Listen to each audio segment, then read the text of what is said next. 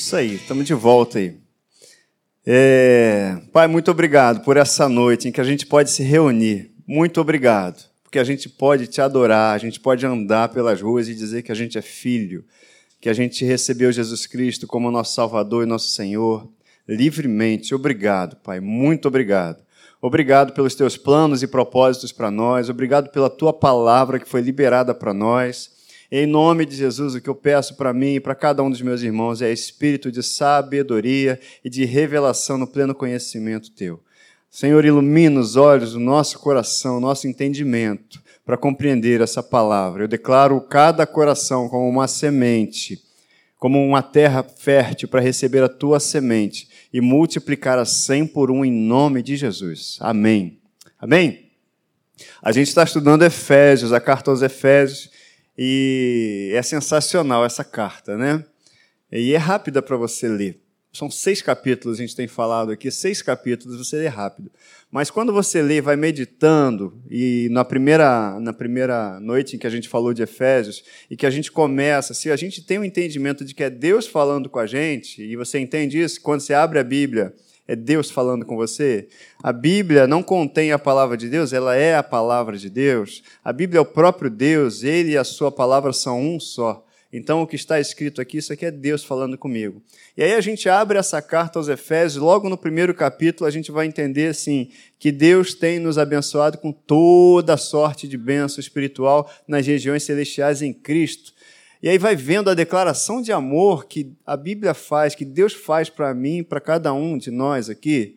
É, não, não dá para simplesmente ouvir Deus falar que me ama e ficar em silêncio.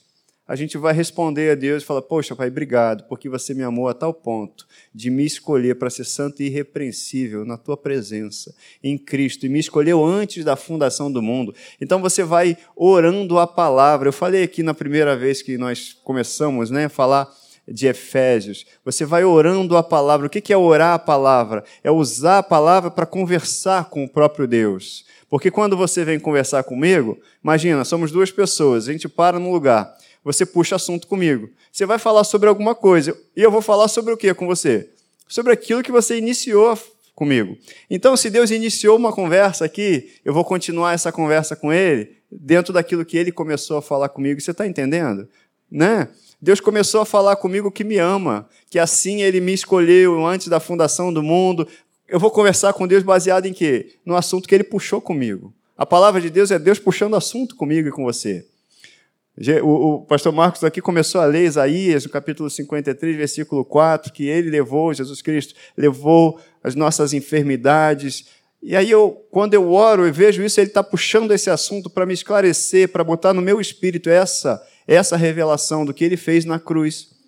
Eu vou conversar com ele sobre o quê? Eu vou apresentar a palavra dele para ele. E a palavra dele, a Bíblia fala, a palavra dele não volta para ele vazia. Antes ela vem e faz tudo aquilo que ela foi determinada para fazer. Amém? Então não dá para ler Efésios naturalmente, até dá para ler Efésios rápido, e tudo bem, seis capítulos, você parou um pouquinho, você fez uma leitura rápida. Mas para orar, para meditar, para ler Efésios, aí você vai demorar mais um pouquinho, né? Porque você vai responder. E dez vezes que você vai ler, dez vezes Deus vai falar diferente com você. A palavra de Deus ela é viva e ela faz isso comigo e com você. Amém? Então, Efésios, Efésios, eu tinha colocado aqui, que é a força da nova criatura.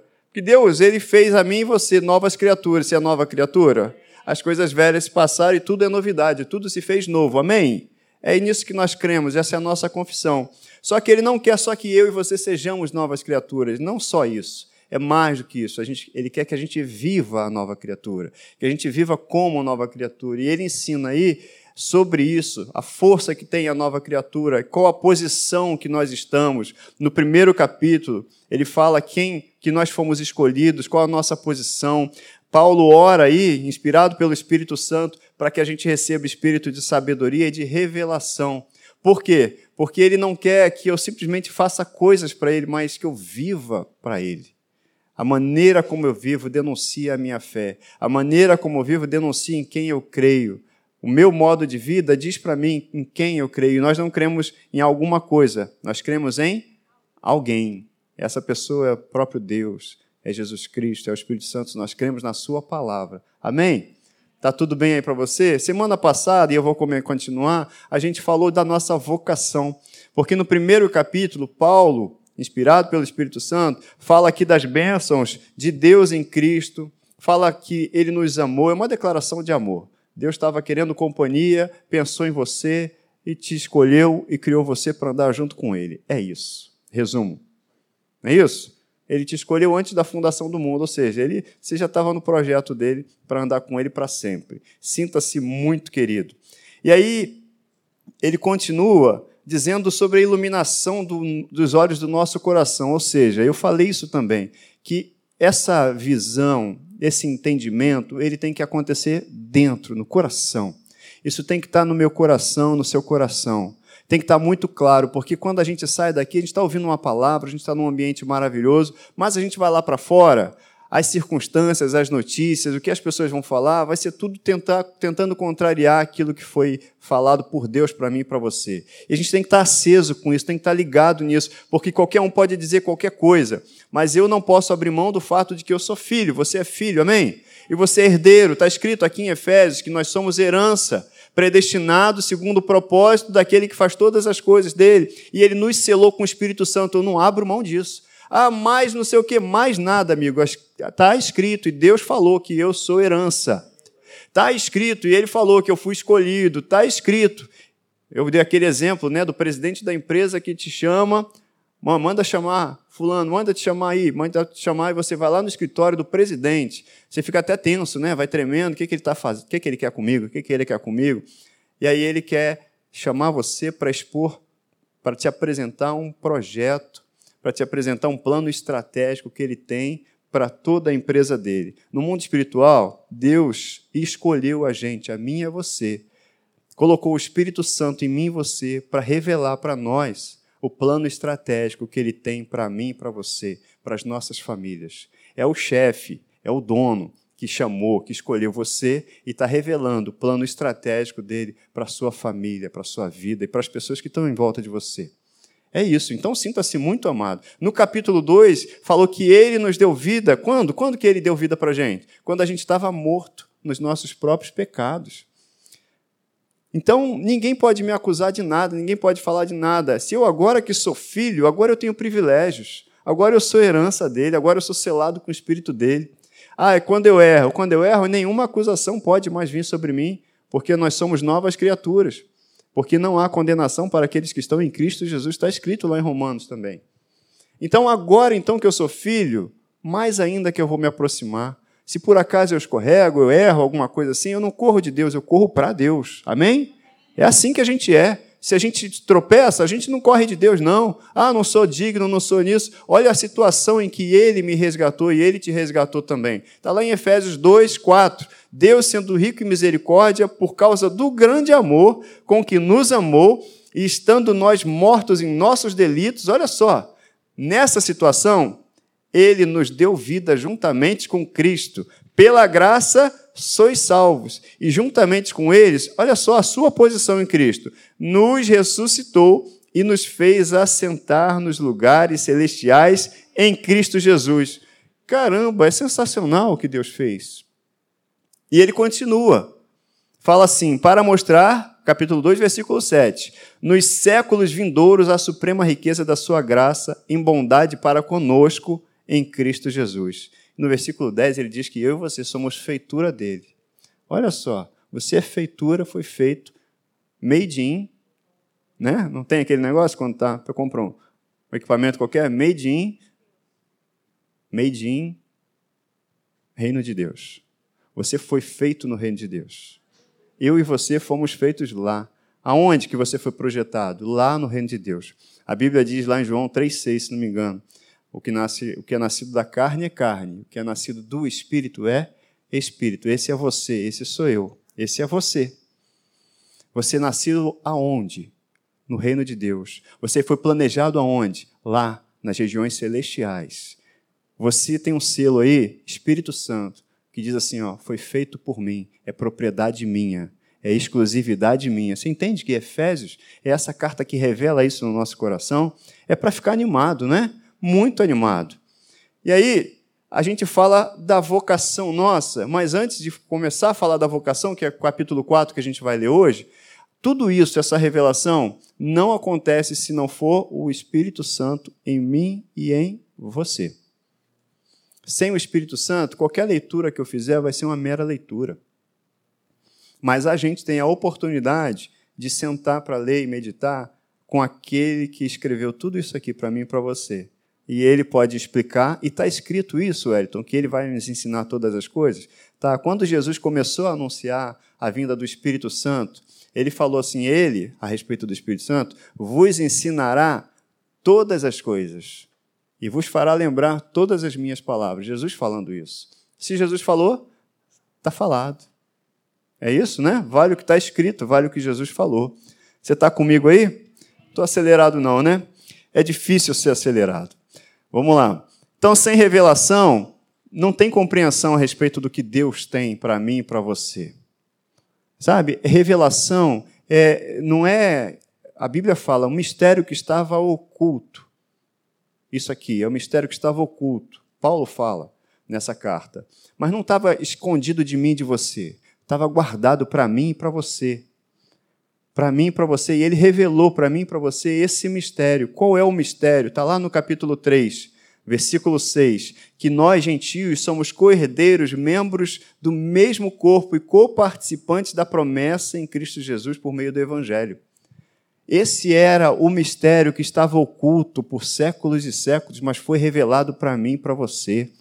O chefe te chamou na sala o chefe te chamou num lugar particular, reservado, para declarar para você e expor para você esse mistério, que você é herdeiro, co-herdeiro com Cristo. Amém. Você tem uma herança. Amém. Você tem uma herança. Amém. Aleluia. Eu sou herdeiro. A gente fica mais ou menos contente diante de uma declaração de que existe uma herança para nós, quando a gente sabe o que está envolvido nessa herança.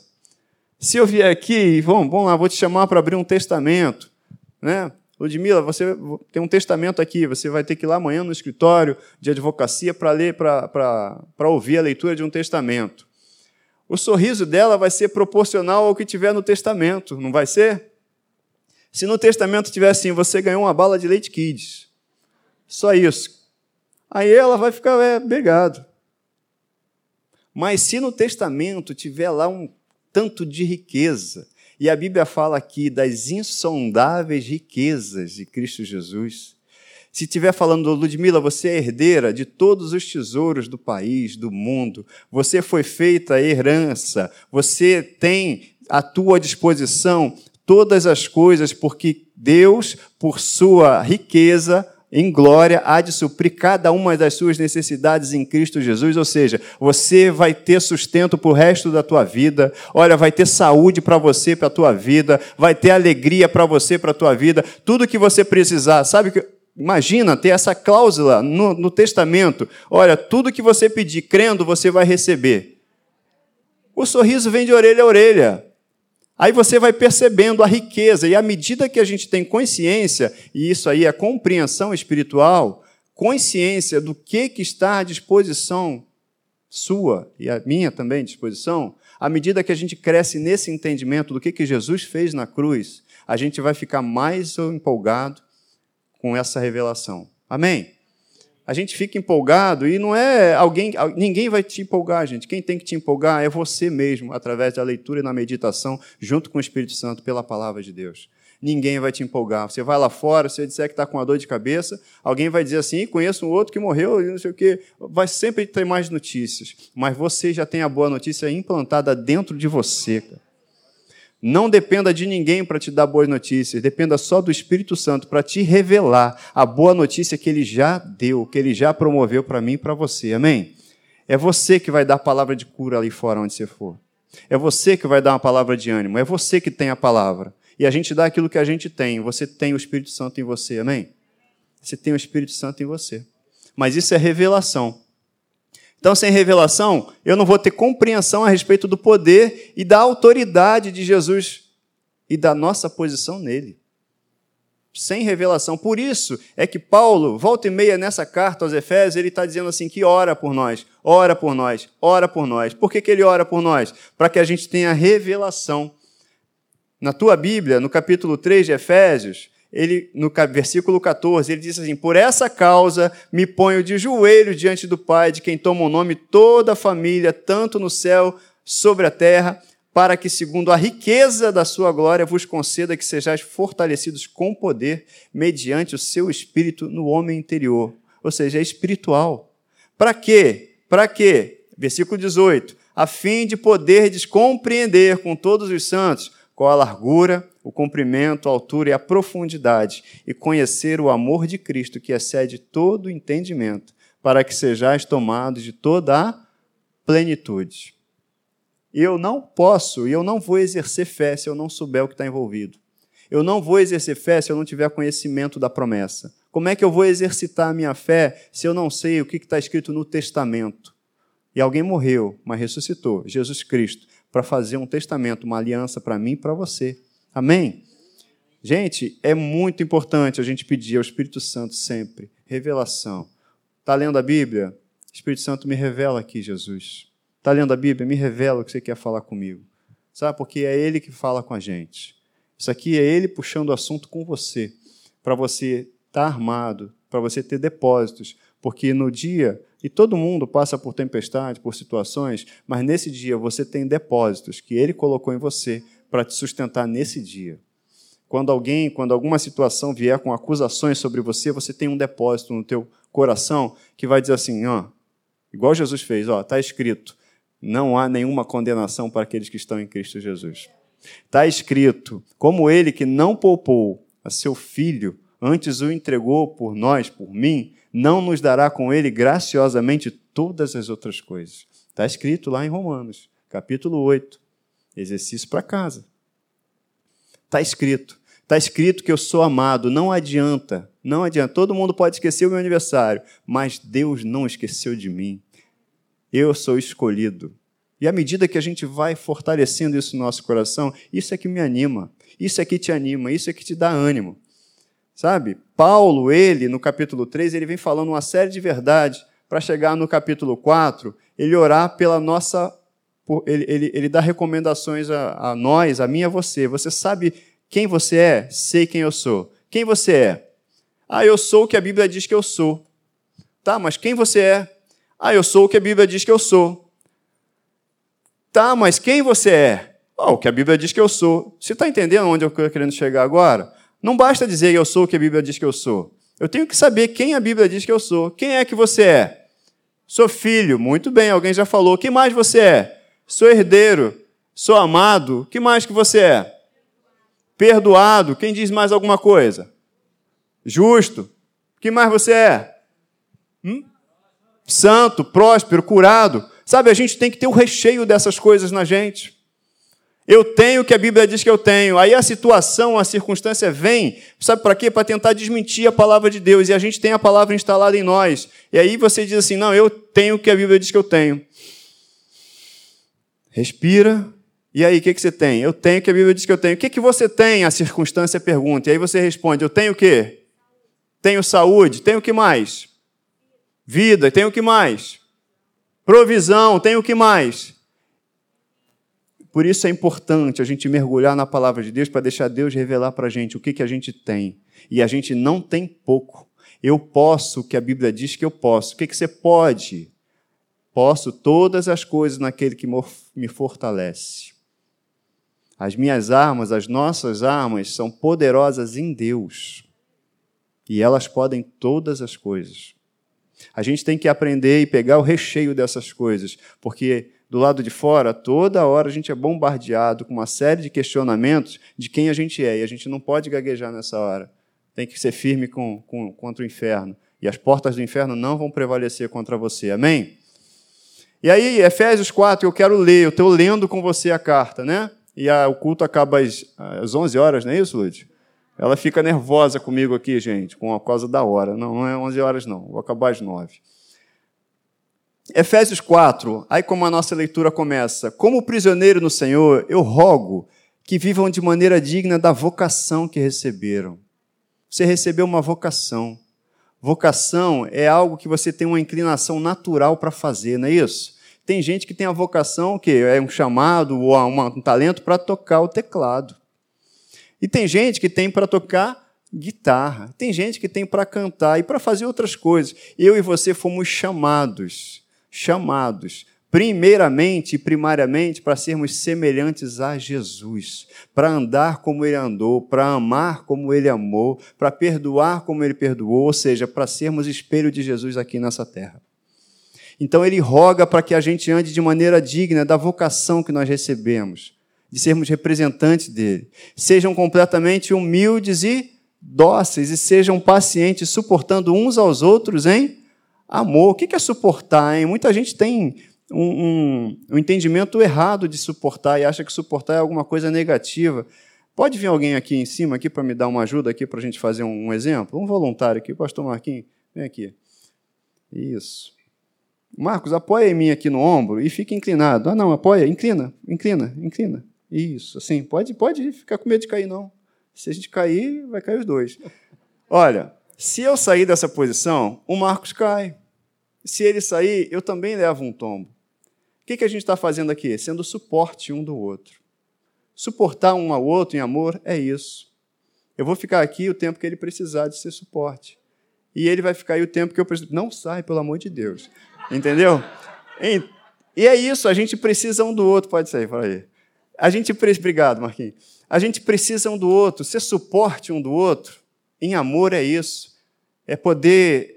Não é suportar no sentido de é, tolerar, mas é no sentido de estar ali quando o outro precisa.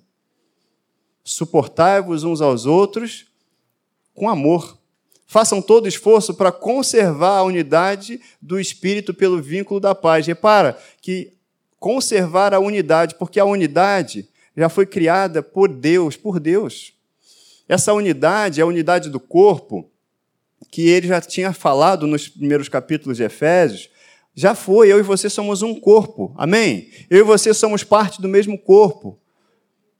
Eu, de repente, sou o dedão do pé, você é o dedinho da mão, cada um é uma parte. A gente, inclusive, tem que saber que parte, que, qual, é a comissão que Deus me deu, como é que eu vou representar Deus, o que, que eu vou fazer, qual é o meu chamado, para exercer bem esse chamado. Qual o tempo do chamado, porque eu não posso pular a etapa de preparação disso aí também. É importante. Mas veja, eu e você, o nosso esforço é para conservar aquilo que Deus já estabeleceu, uma unidade. A unidade foi estabelecida no Espírito, eu e você. Daqui a pouquinho, ele vai falar que nós fomos batizados, nós todos no mesmo Espírito, há um só Espírito, há um só Deus, um só batismo. Você está entendendo? Você está entendendo que é suportar? Eu preciso de você, você precisa de mim. Você vai continuar, não vai? Nós precisamos de Cristo até o fim, sem cessar, sem parar, sem. Tem uma musiquinha para isso. E o que, que acontece, gente? Suportar é isso. É eu estar aqui do seu lado quando você precisar, e você estar do meu lado quando eu precisar. E em amor, em amor. É entendendo que você é importante e que eu, porque Jesus também quer, Ele quer você de pé. Então você conte comigo para ficar de pé. É isso. Eu também conto com você para ficar de pé. E a gente vai junto até o fim. A gente vai junto até Jesus voltar. Melhor do que o nosso início vai ser o nosso fim a gente vai terminar bem a carreira que ele propôs para a gente. Amém? A gente vai terminar bem, sorridente, alegre. A gente vai terminar bem a carreira que ele propôs para a gente. Vamos cumprir todo o propósito de Deus para nossas vidas. Ninguém vai nos afastar disso. Ninguém, ninguém. E aí, no capítulo 4 ainda, versículo 4 até 6, olha só que Paulo fala da unidade do corpo. Há um só corpo, um só espírito. O espírito que habita em você, o Espírito Santo, habita em mim. E se aquele que se une ao Senhor é um só espírito com ele, então eu também sou um só com você. Assim como a esperança para a qual vocês foram chamados é uma só. Há um só Senhor, Jesus Cristo, há uma só fé, há um só batismo, um só Deus e Pai. Repara que ele traz aí a imagem aí de Espírito Santo, de Jesus Cristo e de Deus, da Trindade. E Deus é sobre todos, por meio de todos e em todos. Eu e você temos o mesmo espírito, por isso é importante. Sabe o que, que faz uma pessoa crer em Deus?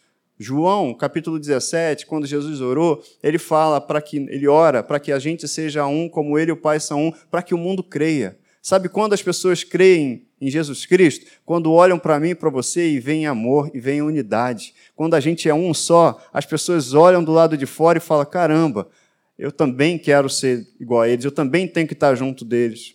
Uma pessoa, inclusive, que aceitou Jesus, né, uma vez lá em casa, ela já estava saindo do portão, estava do lado de fora na calçada, e ela falou: Poxa, eu queria ter essa alegria que vocês têm. Já procurei em tanto lugar, já fiz isso, aquilo outro, falou um montão de coisa.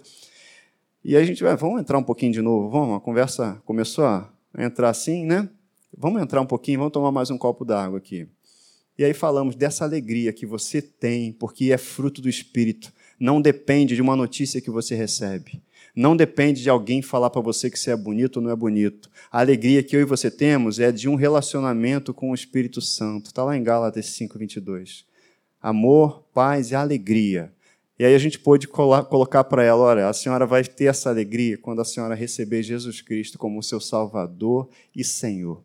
A senhora vai rir, não vai nem saber por quê, né? Vai sim, é o Espírito Santo produzindo em você alegria e uma paz que excede todo entendimento.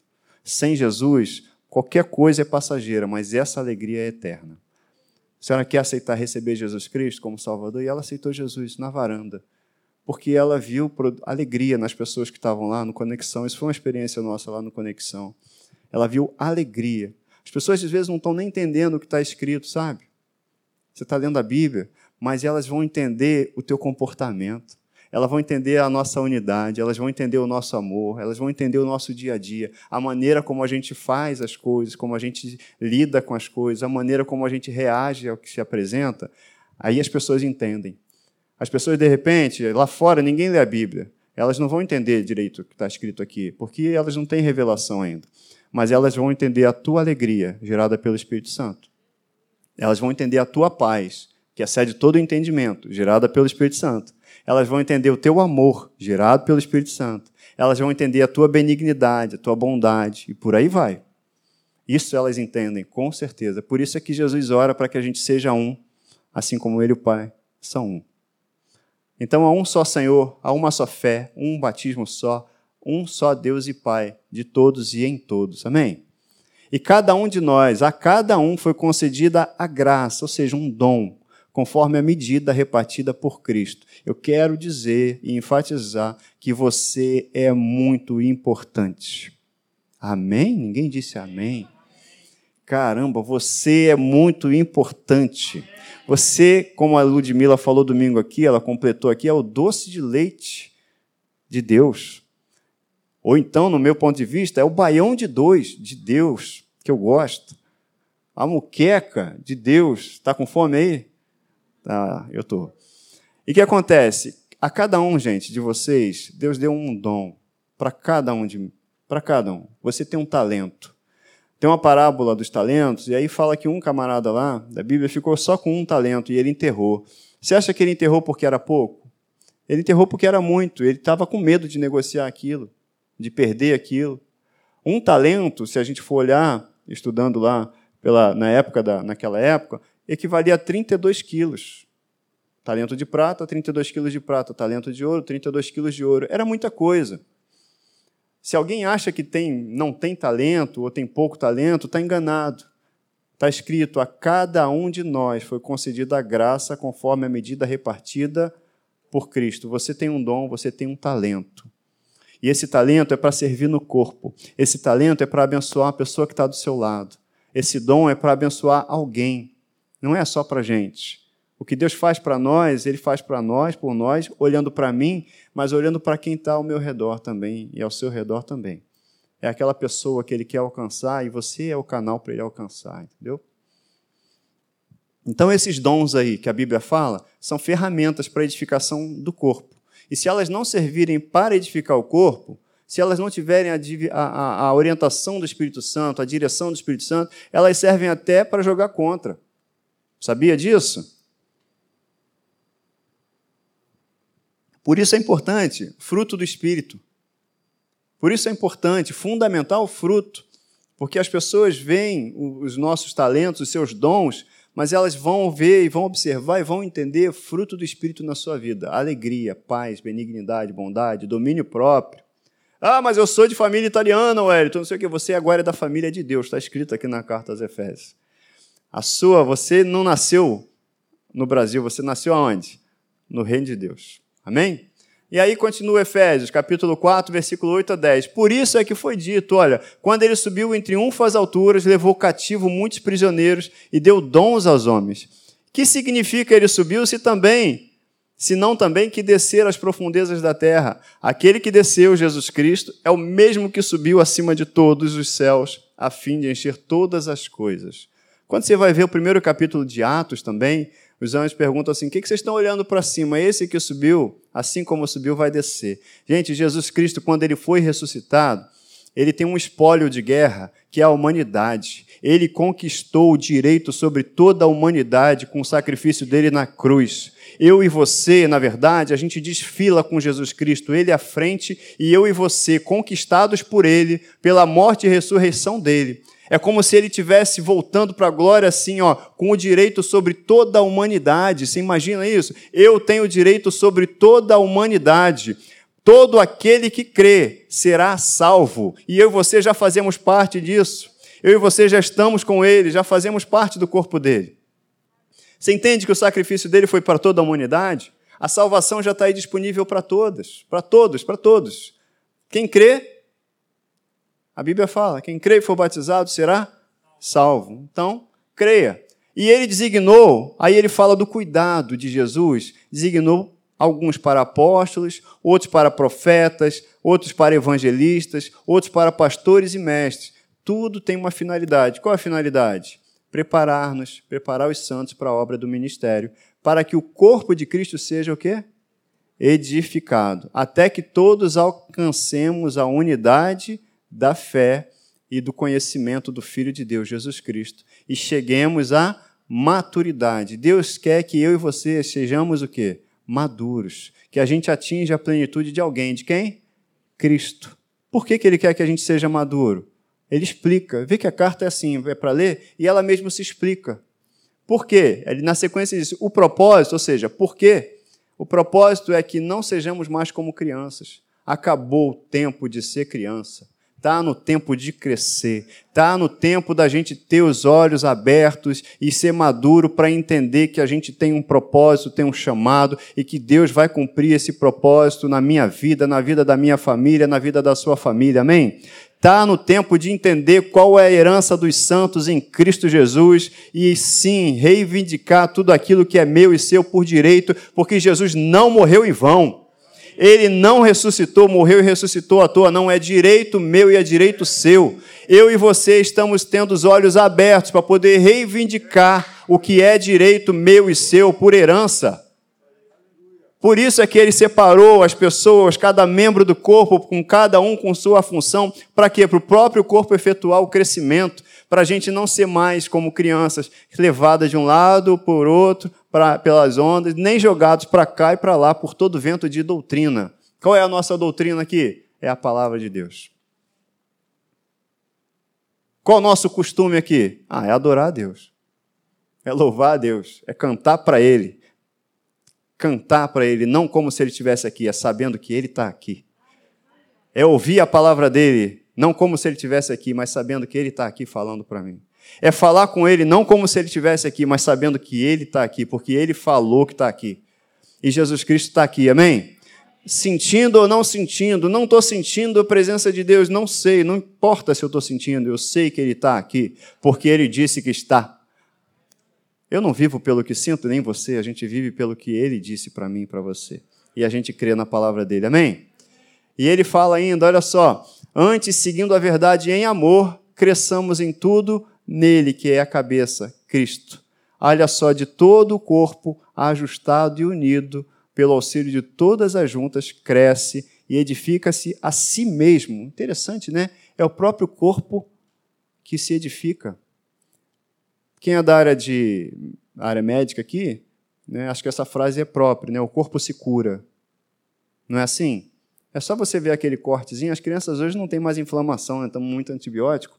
Mas na minha época, quando eu era garoto, a gente dava um corte e aí ficava inflamado. O que, que acontecia, né? Você sabe. Ficava amarelinho. Hoje em dia não tem mais isso. E aí eu botava água oxigenada. Era festa para mim, eu gostava daquilo quando era garoto. Hoje em dia não acontece. Mas o que, que é aquilo ali? É o corpo se defendendo, não é isso? É o pus, né? Pronto. É o pus.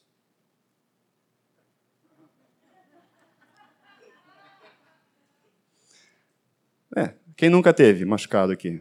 Acho que todo mundo já teve. A Lud não teve, não. A Lud não teve. Mas o que, que acontece? Aquilo ali é o corpo se defendendo, as células né, contra-atacando as bactérias. É o próprio corpo se defendendo. Gente, a gente é um corpo.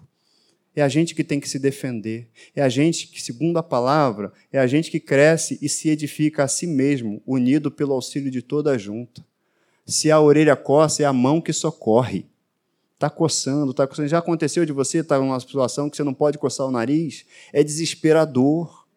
É desesperador, não é? Você está lá, você está. Uma vez já aconteceu comigo. Eu estar tá assim e eu não consegui coçar meu nariz. Gente, é desesperador. Quem que socorre? É a mão.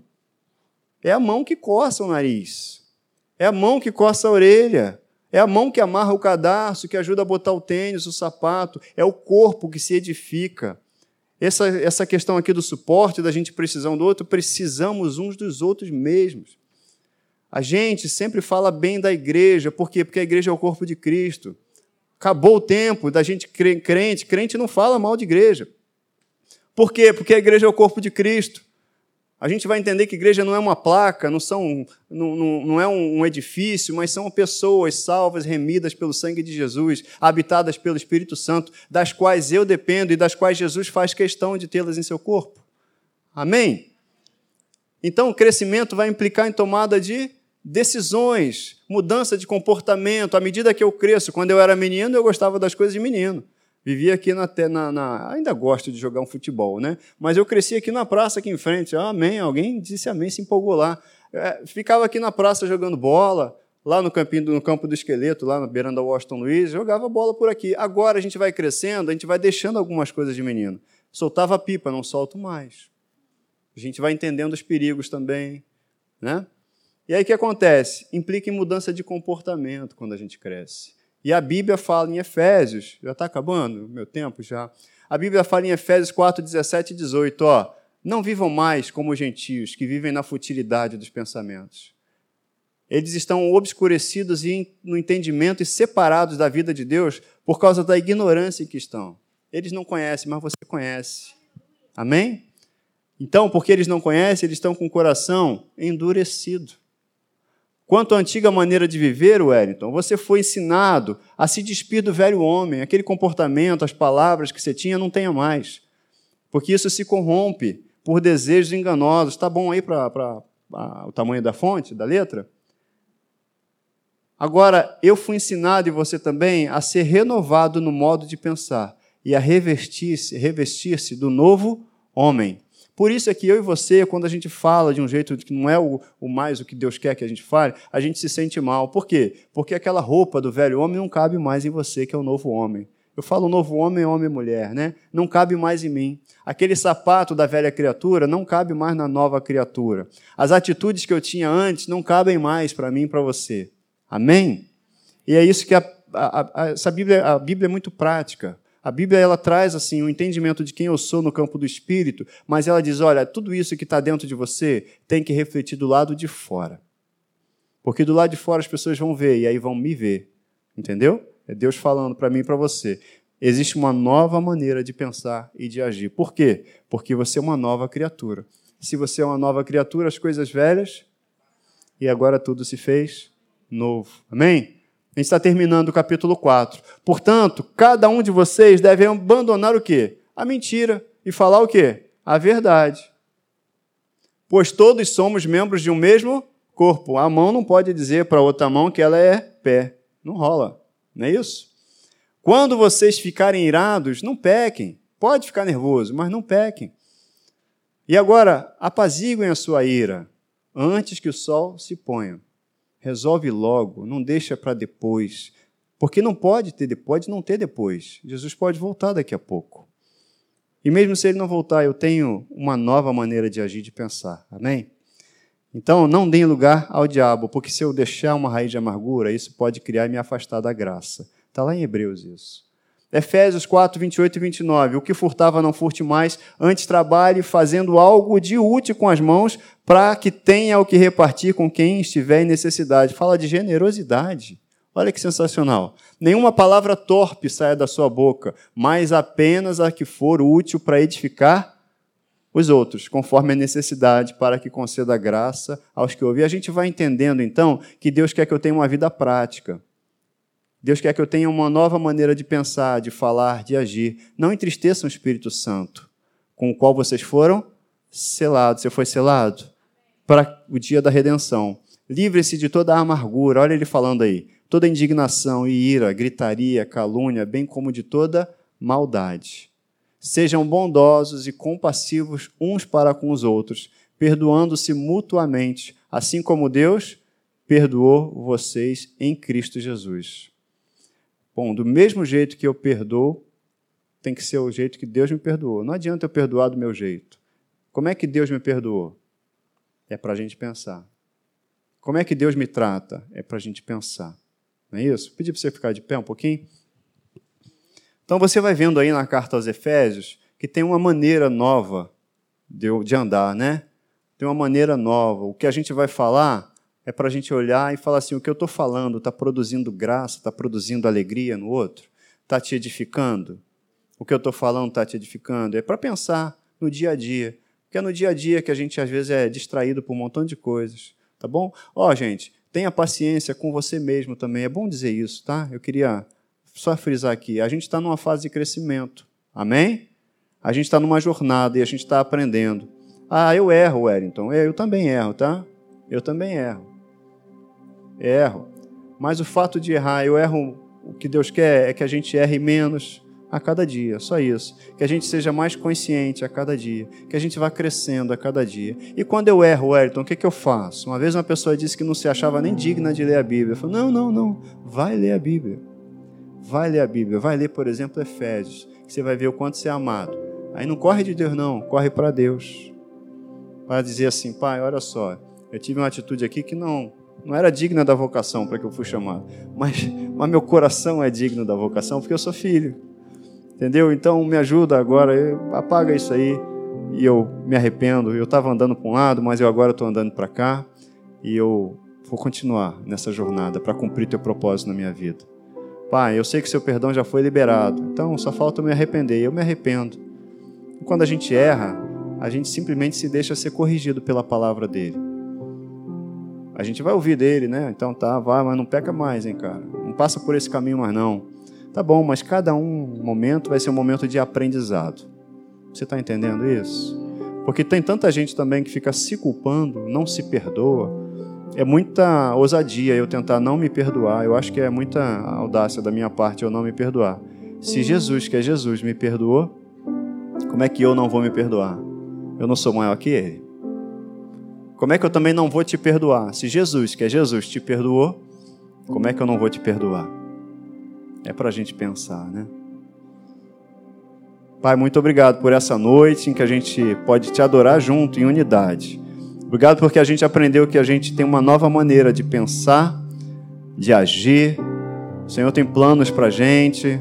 Então, em nome de Jesus, Pai, conforme diz a tua palavra, que a gente, quando ficar aborrecido, que essa ira não permaneça no nosso coração e não haja raiz de amargura, não haja nada, que a gente seja plenamente capaz e a gente é de perdoar como nós fomos perdoados por Jesus.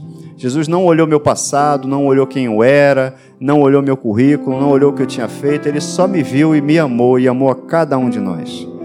E simplesmente apagou, esqueceu o nosso passado. Simplesmente não considerou o nosso pecado, mas considerou o nosso coração voltado para ti. Em nome de Jesus, Pai, que nossa semana, nosso dia a dia, seja simplesmente voltado para andar conforme a tua direção, debaixo da tua direção. Eu abençoo cada um dos meus irmãos aqui em nome de Jesus, que está aqui, que está assistindo em casa, em nome de Jesus. Que esse aprendizado fique selado no coração de cada um de que a gente foi vocacionado, a gente tem uma inclinação agora que é uma inclinação para o Espírito, para as coisas do Espírito, para andar como filhos, revelando Jesus Cristo em amor, suportando um ao outro em amor, Em nome de Jesus, eu te agradeço pela oportunidade de te ouvir nessa noite. E cada um, Pai, em nome de Jesus. Amém. Amém. Que Deus te abençoe, te dê uma semana, o resto de semana maravilhoso. E domingo a gente vai estar aqui de manhã falando sobre Ele, o Espírito Santo, falando sobre o batismo com o Espírito Santo. Vem para cá, tá bom? Deus te abençoe.